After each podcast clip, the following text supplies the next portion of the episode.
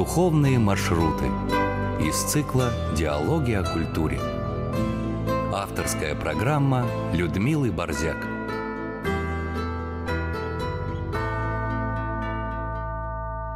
Режиссер программы Анна Тарасенкова. Здравствуйте, друзья.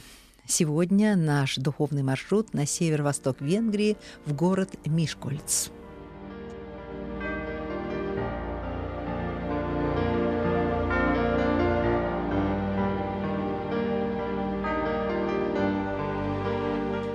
Город Мишкольц стоит у подножия живописного горного массива Бюк. Он известен в мире как город-курорт с уникальными природными термальными ваннами, популярен и как лыжный курорт. Мишкольц – древний город. Поселения на этом месте существовали со времен Палеолита. Раскопки показали, что люди здесь жили уже 70 тысяч лет назад – Городом Мишкольц становится в 1364 году, когда король Лаош Великий дарует ему этот статус. Проходит два с половиной столетия. В 17-18 веках на территорию Венгерского королевства с Балкан прибыло большое количество семей православного вероисповедания – греки, македоновлахи, арнауты – все подданные Турецкой империи.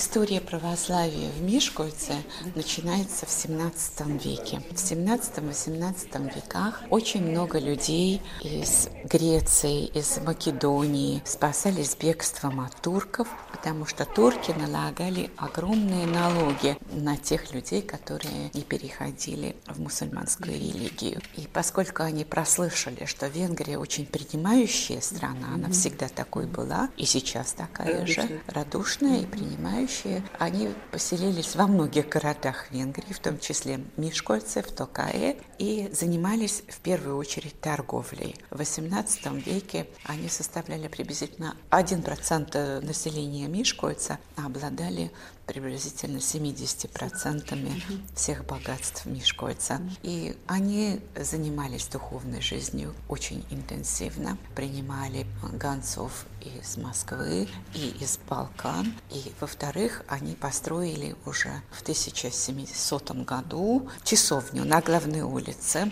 И она была посвящена святому Науму Ахридскому, потому что очень многие из них были оттуда родом. Потому что Ахридское озеро – это как раз родина многих так называемых греков, которые этнически не все были греками, были там македов, лахи и другие национальности. Что их объединяло – это греческий язык и православие рассказывала доктор Людмила Бокани, директор Православного музея в венгерском городе Мишкольц. После смерти императрицы Марии Терезы трон получил ее сын Иосиф, который принял массу законов других, чем его мать. И один был закон о толерантности, то есть о разрешении строительства различных церквей, которые не были разрешены раньше. Единственное условие было, что они должны выходить не на улицу, а где-то во дворе или в саду быть. И к тому времени относится строительство нашего храма. Сад здесь был разбит, большая территория, и, в общем-то, это очень даже напоминает русские церкви. И после того, как был принят закон о толерантности, они сразу же подали прошение на разрешение построить церковь в 1777 году. И незадолго до этого, по легенде, Екатерина Великая приезжала сюда. Документов, к сожалению, мы не имеем, которые это ну подтверждает. Она была здесь и подарила икону, чудотворную икону Божьей Матери тем грекам. И когда церковь была построена, то эту икону первую внесли. Долго строился этот храм, более 20 лет. Начали строить в 1785 году и закончили в 1806 году. И сначала был первоначально план более византийского стиля, но потом все-таки приняли барокко, господствующим стилем в Европе. И получился очень красивый храм с очень красивым иконостасом. И очень заботливые были у нас всегда настоятелей. Один из них уже в 20 веке и Первую мировую войну, и Вторую мировую войну он сохранил все-все сокровища, но после Второй мировой войны в 1948 году, когда к власти пришло коммунистическое правительство, все было национализировано. Между тем, национализация не разметала этих сокровищ по неизвестным направлениям, но об этом разговор пойдет далее. Сейчас обратим свой мысленный взор к самому храму, освященному в честь Пресвятой Троицы – Снаружи это гармоничное, высокое, стройное здание с как бы улетающей в небо изящной колокольней, образующей одно тело с самой церковью. Храм причислен к ценным памятникам архитектуры не только в Мишкольце, но и во всей Венгрии. А внутри храма сердце замирает от вида иконостаса, шедевра православного искусства. Какая роскошь!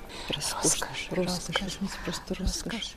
Деревянные работы были сделаны эгерским мастером, а иконы написаны различными мастерами, в том числе и венским мастером Антоном Кюхемейгером, и несколько московских мастеров тоже принимали участие. Здесь 88 икон в этом иконостасе, высота которого составляет 16 метров. Он считается совершенно официально самым красивым и самым большим иконостасом Средней Европы. Ну, это очень красивый иконостас. Он выше на полметра приблизительно, насколько я понимаю, чем Будапештский. По всей видимости, за счет высоты он считается самым большим. Можете подняться, потому что здесь можно. Дело в том, что в греческих храмах вообще не было вот этого ограждения. Теперь они у нас, кстати, подходят, и когда целуют икону сейчас на иконостасе. Я думаю, что вам просто интересно будет посмотреть, потому что настолько вот интересные вот эти иконы, настолько тонко прописанные все черты, это период барокко, написано в классическом таком стиле европейской живописи того периода, в облачениях того периода. Очень так реально.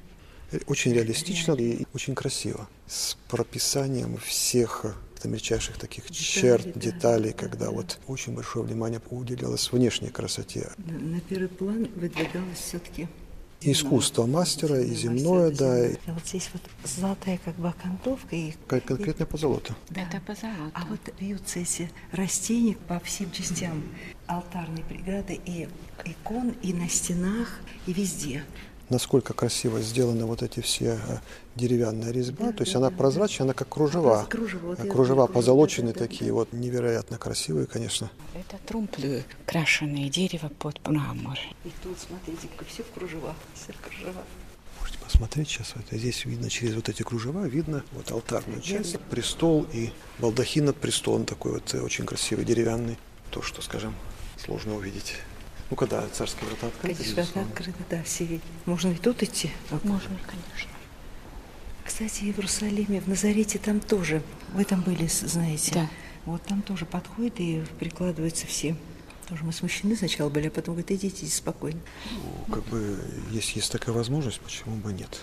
Вот Богородица, видите, совсем другой стиль, чем на сербский. эту икону. Ну, стиль европейской живописи XVIII века. Да. Посмотрите на лица, которые, они все, с одной стороны, выписаны, но с другой да, стороны, не лица реальных людей. То есть они все различающиеся, они все какие-то озабоченные. То есть это не обязательно вот очень красивое лицо, оно красиво выписано, оно очень светящееся, может быть, своей святостью, но оно лицо конкретного живого человека, каким был когда-то ну, тот или иной святой. А вот лицо лицо Богородицы поразительно совершенно. Она такая озабоченная здесь. Угу. Просто, знаете, вот такая дума гнетет. Ну, возможно, вот это то. Когда говорится о том, что придется ей пострадать, когда Господа нашего любимого сына ее распнут, mm все это надо перенести. И она носила это в своем сердце всю свою жизнь. И носила и все великие, так сказать, чудеса, которые происходили, великие радости носила, но в то же время и то, что грудь ее пройдет оружие, то, что пронзит ее беда человеческая гибели сына, распятие, поругание, да, причем когда речь идет о самом лучшем, самом чистом, который вообще человеке, который существовал и мог существовать, когда именно этого самого лучшего, который всем помогал, никому плохого ничего только хорошее, только помогал, только исцелял. Когда этого человека губят, безусловно, это с человеческой точки зрения, даже вот для, для человека, который вот был таким святым, как Пресвятая Богородица, это бесконечно тяжело, потому что человеческая часть нашей души, она, она это чувствует. Даже Господь на кресте на какой-то момент э, сказал, Боже, зачем ты меня оставил? В какую-то секунду, да, для человека, так сказать, как не, как не чувствовать вот это все боль. И именно в том и величайший подвиг и Господа, и Пресвятой Богородицы, что, будучи людьми, они смогли это все перетерпеть и пойти на это, и отдать все самое дорогое, что у них было для Бога. Вы знаете, она меня потрясла икона, честно слово угу. скажу. Да, самое главное э, выражение лица державы скептора переходит на второй план. На второй план, то, что она царица. И, а потом это, знаете, удивительно стереоэффект. Вот заметьте, вот покров угу. и лицо ее, оно не, не в иконе, а оно как бы вот тут, вот сюда, угу. вот оно... Как бы углубленное. Углубленное. Я, простите, я могу сфотографировать эту икону? Да, конечно, пожалуйста. Я сфотографировала икону Божьей Матери, находящуюся в первом ряду иконостаса рядом с царскими вратами, икону, которая сочетает лучшие черты христианского искусства, и западного, и восточного. Когда я выложила фото в интернете, откликнулось большое число людей. Спрашивали, где находится это откровение. В Венгрии, в городе Мишкольц. С правой стороны алтаря на стене находится еще одна икона, которая невольно притягивает взор. Небольшая икона царицы небесной Ахтырская.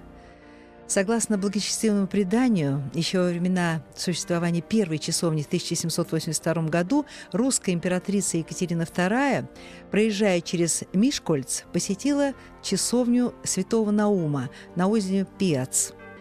На память о своем визите она подарила Приходской часовне вот этот список сахтырской чудотворной иконы Богородицы. Икона была размещена на почетном месте и в новом Приходском храме. Она находится в центре большой такой нарядной ниши, и ниша эта вся заполнена серебряными изображениями частей человеческого тела, сердечками еще и крестиками, медальками. Это свидетельство помощи Богородицы в освобождении от недугов. У нас в России есть благочестивые обычаи приносить в дар чудотворные иконе украшения, а вот на Западе это серебро.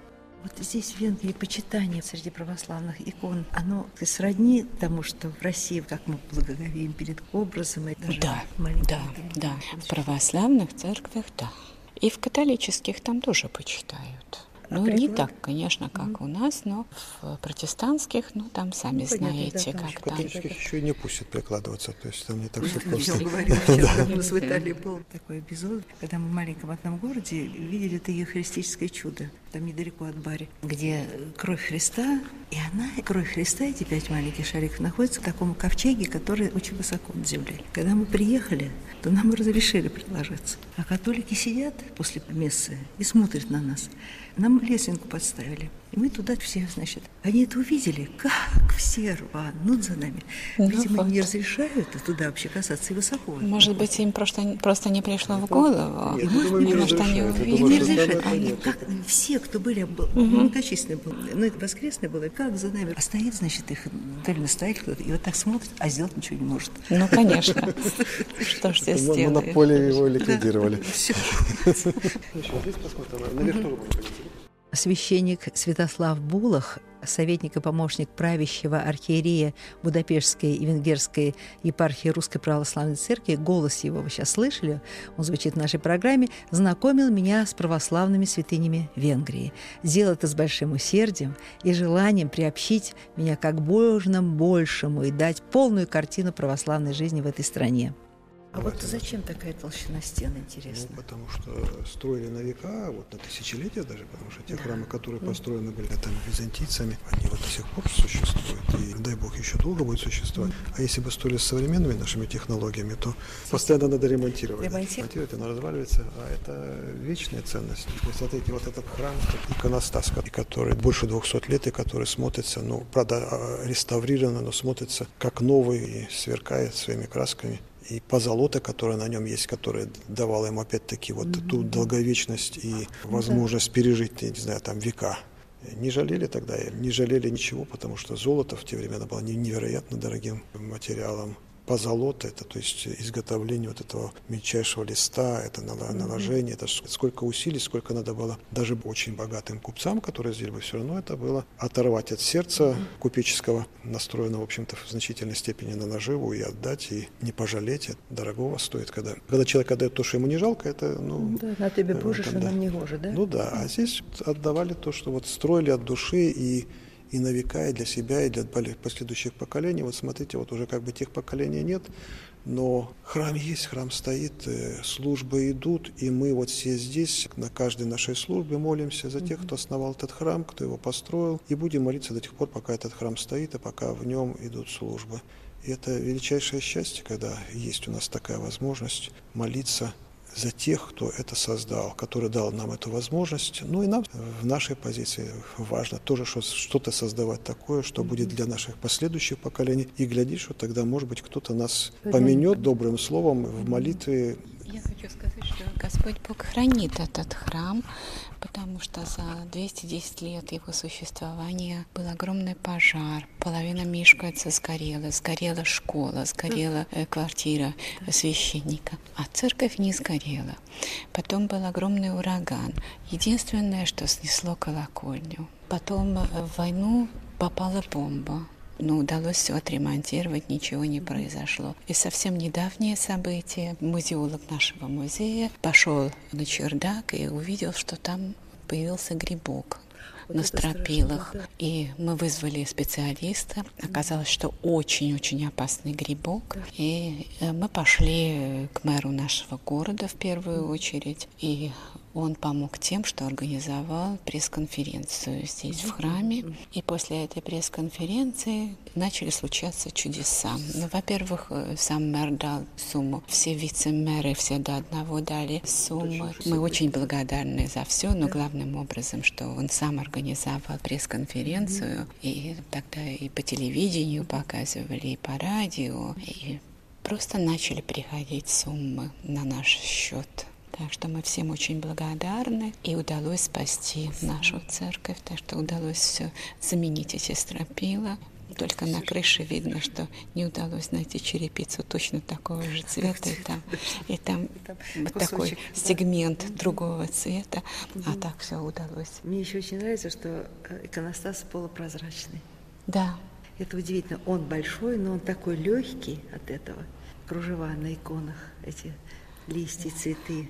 И подсветка, подсветка идет. идет, да. Очень замечательный храм. Э, если сравнивать с другими храмами Мишкальца, то это, конечно же, самый красивый. Ну и вообще в Центральной Европе считается тоже во всех списках, во всех каталогах Господь хранит. Хранит, Господь хранит, потому что когда мы открыли счет, мне потом многие говорили люди, что мы не верили, что соберутся что деньги. А я как-то сразу думала, и отец Святослав меня поддерживал в этом, что я как-то думала, что получится, у нас должно получиться. мы найдем, где найти остальные Знали, что получится. Копать кладбусь, я понимаю. И выкопайте. Вокруг храма большой старый сад-парк и захоронение, продолжает отец Святослав.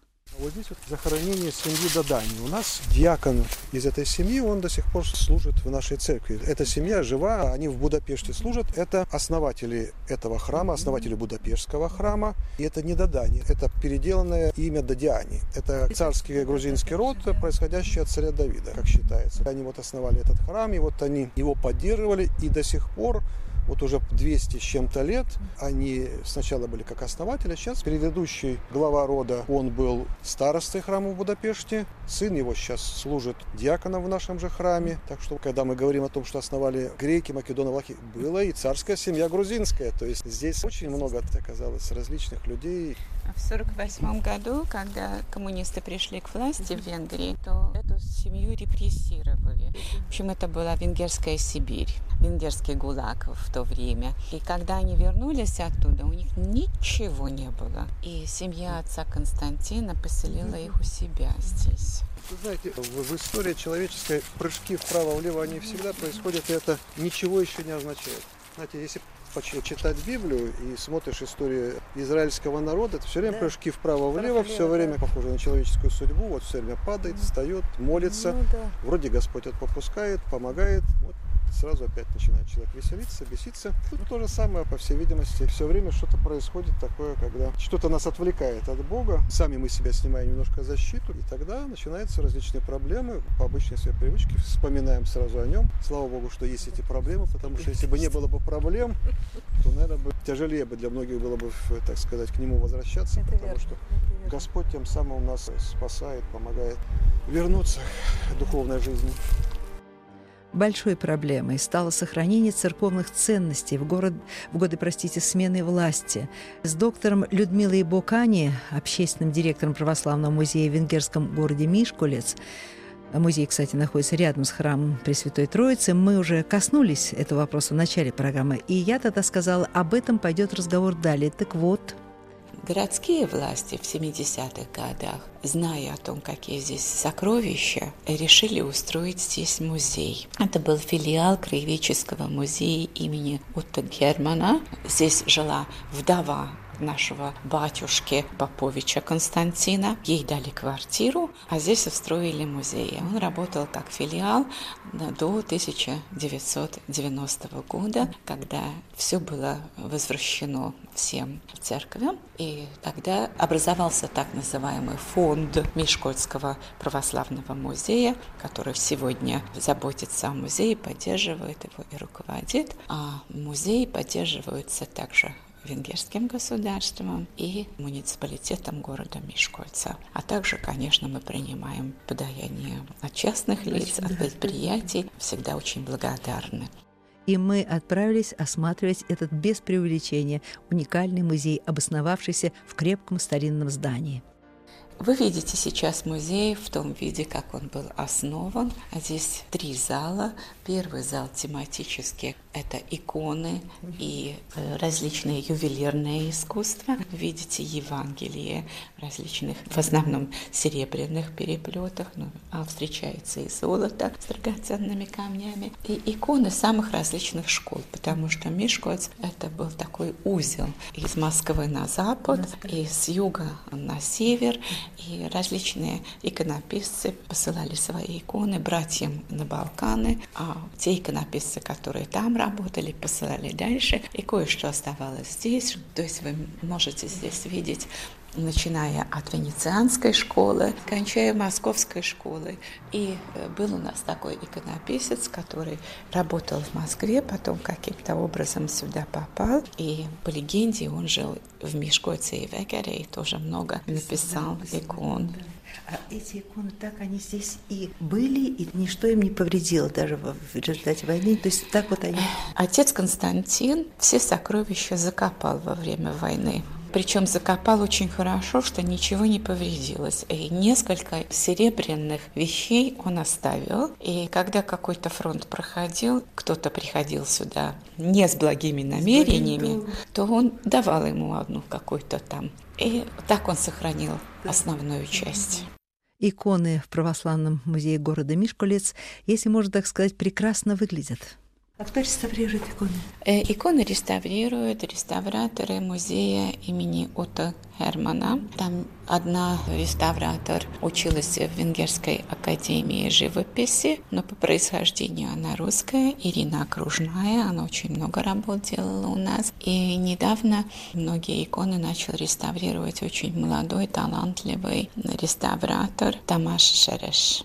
Реставрация такая опасная вещь, когда вот кажется, что не то, что патина времени снимается, а вот снимается еще что-то такое. Ну, они очень, во-первых, образованы, во-вторых, у них у обоих очень хороший вкус, и поскольку они оба верующие люди, Ирина православная, Тамаш греко-католик, они подходят очень хорошо. Я вам сейчас покажу одну икону, которая реставрирована. Посмотрите, какие удивительные лица и вообще удивительные какие-то иконы. Это необычные совершенно. В чем необычность?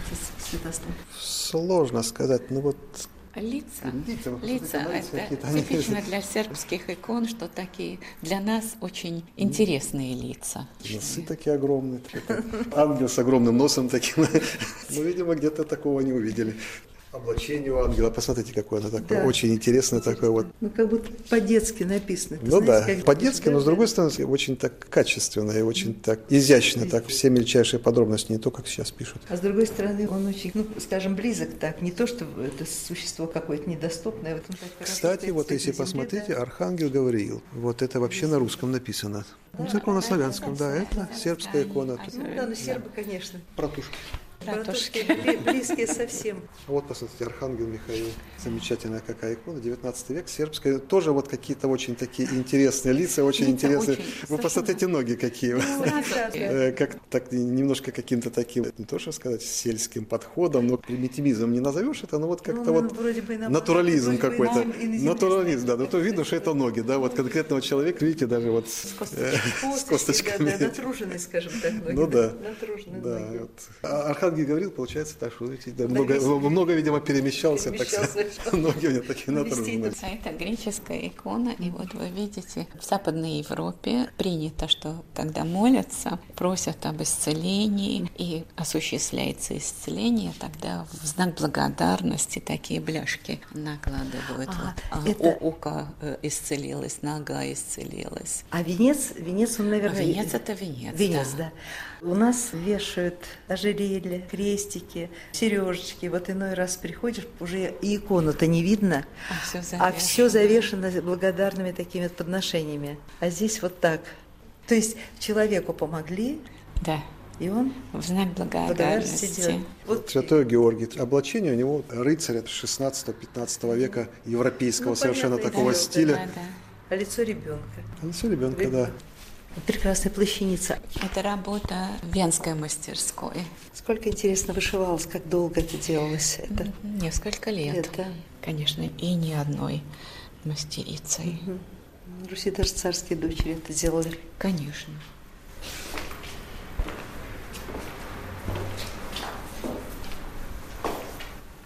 Красивый какой музей, очень уютный.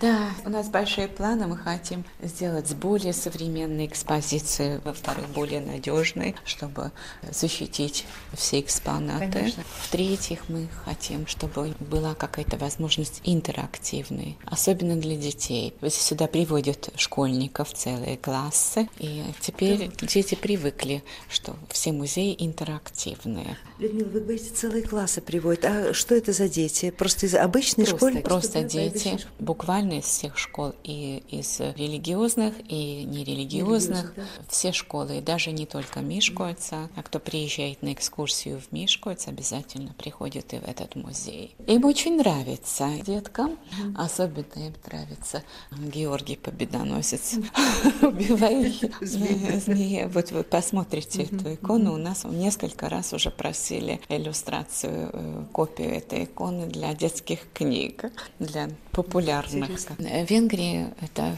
мультирелигиоз. У нас много конфессий христианских. И кроме римско-католической конфессии у нас есть две-три протестантских конфессий, греко-католики. И у всех, конечно, по-другому идет э, святая литургия, поэтому, конечно, те, кто ходят в протестантские церкви, они удивляются. Удивляются, почему такая красота и роскошь. Да, ну, конечно. Вот это тот же самый, это святой Николай Угодник, тот же самый Тимофей Семенович, вот тоже удивительная совершенно икона. Какая наивная душа должна быть прекрасная. Вот я вот написала. Да. Эта икона реставрирована. У нас был специальный проект.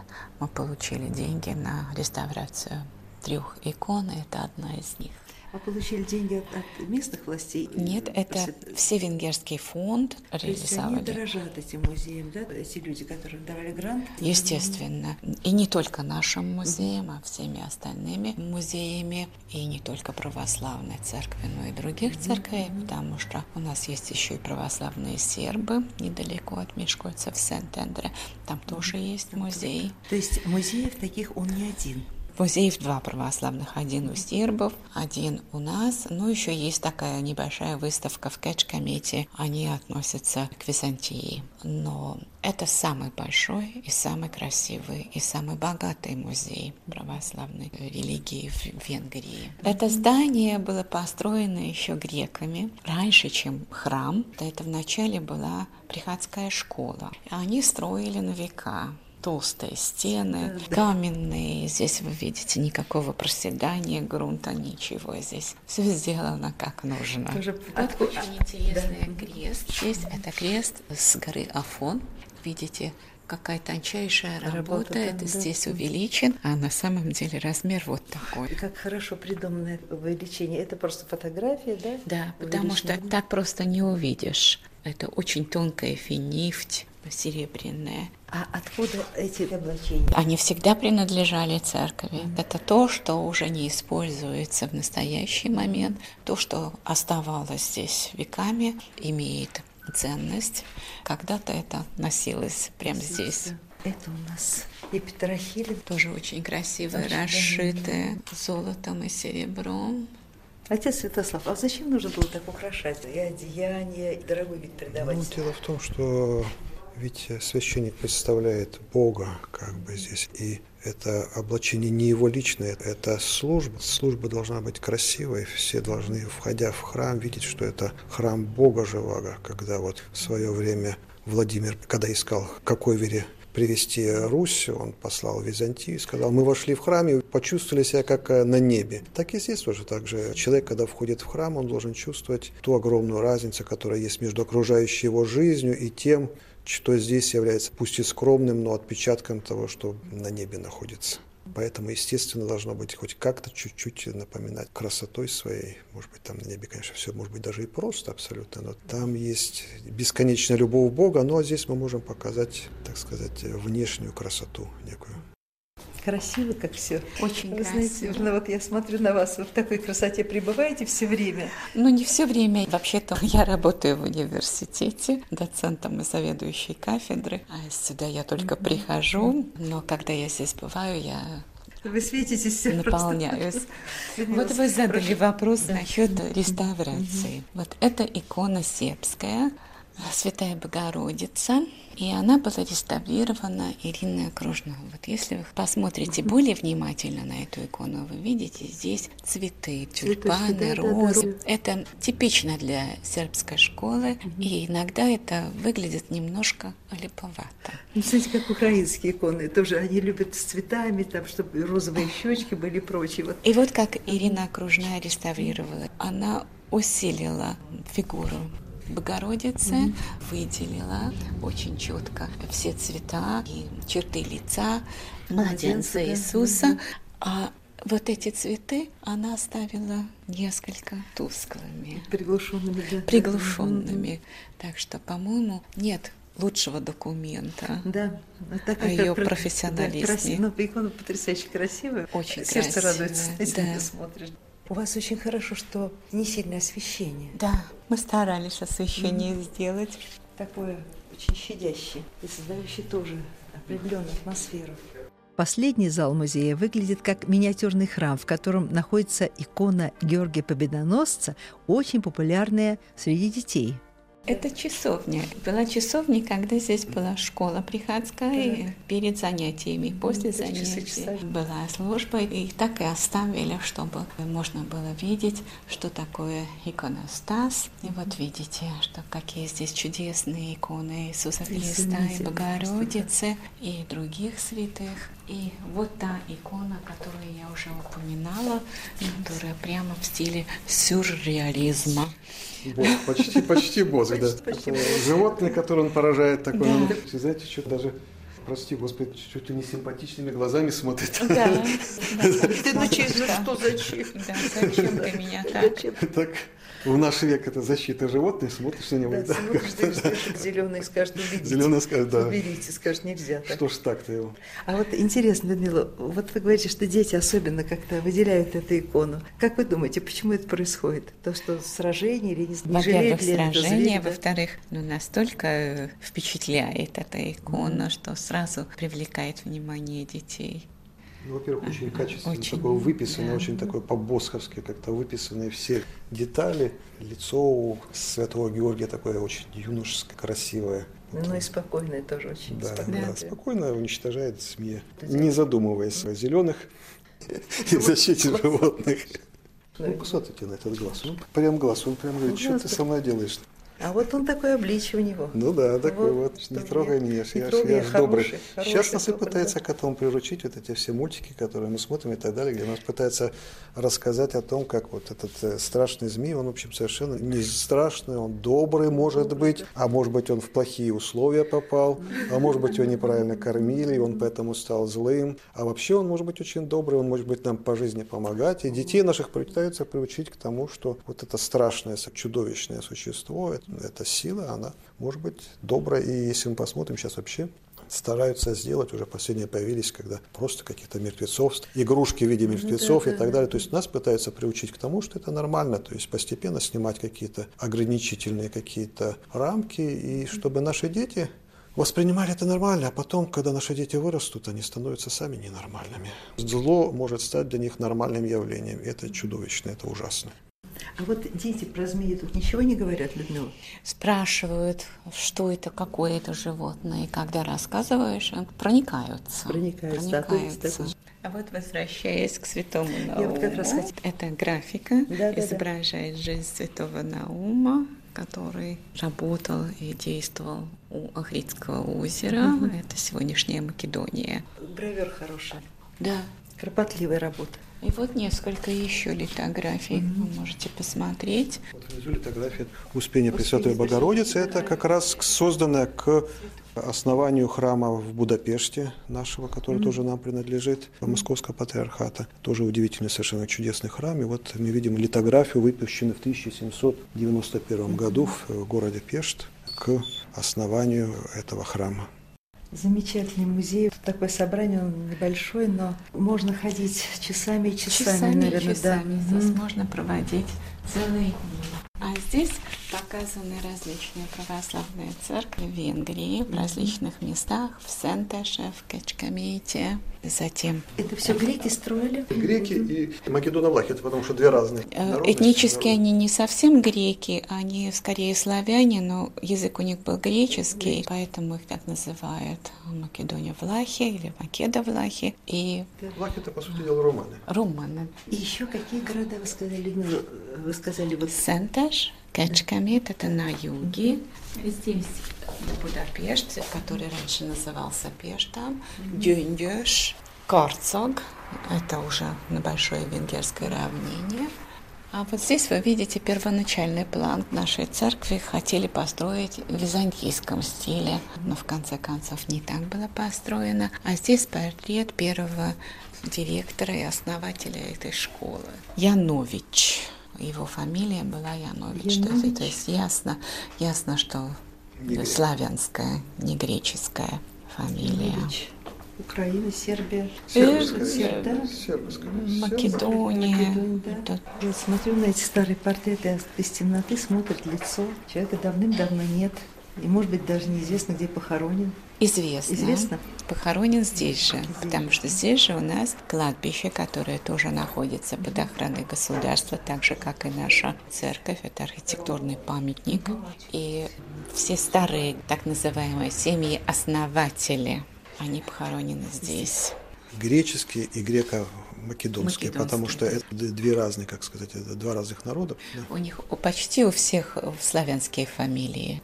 Потом они позже некоторые, конечно, венгеризировали фамилии, но самые первые фамилии звучат совсем по-славянски. В общем, мы все перемешаны. Да.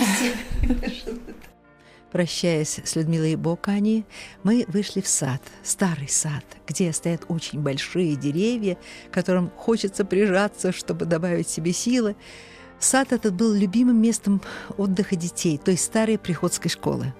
И дети здесь на переменах бегали mm-hmm. по саду. Но садик тогда, наверное, был еще совсем небольшой поначалу. Или как вот сейчас уже такое впечатление, что это, знаете, кущи, кущи, да, да. кущи. Ну, наверное, сразу же был заложен. Я думаю, что через 20 лет он уже хорошо выглядел, этот сад, после основания церкви.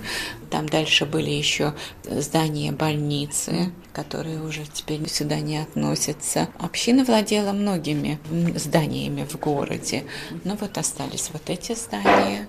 Людмила, а вот вы сказали заложить сад. Как вы считаете, важно заложить вот сад? Важно. Важно. Для меня очень важно. Я уже заложила мой сад, не сейчас, уже давно, но для меня очень важно, чтобы был сад и чтобы он был заложен именно мною и моим мужем.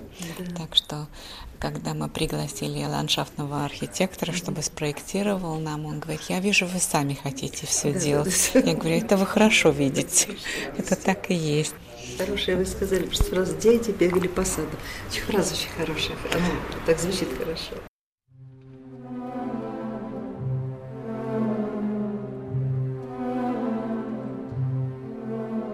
Христа младенца сад, и много роз растил он в нем. Он трижды в день их поливал, чтоб сплесть венок себе потом.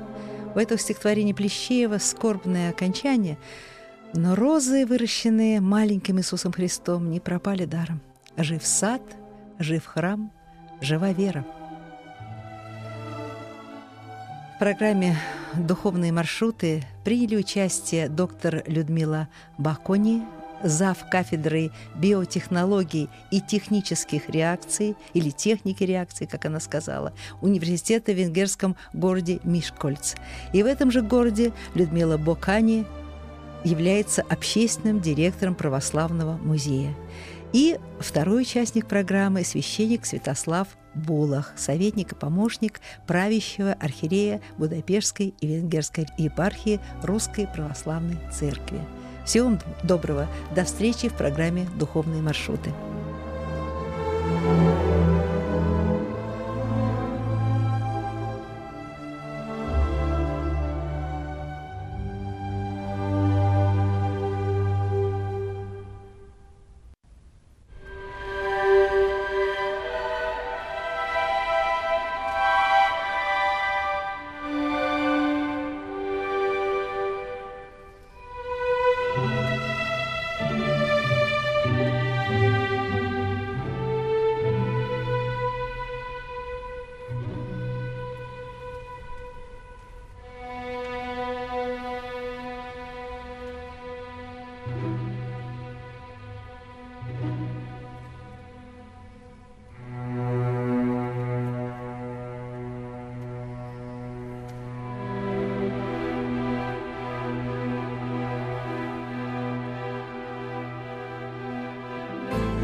Слушали авторскую программу Людмилы Борзяк «Духовные маршруты» из цикла «Диалоги о культуре».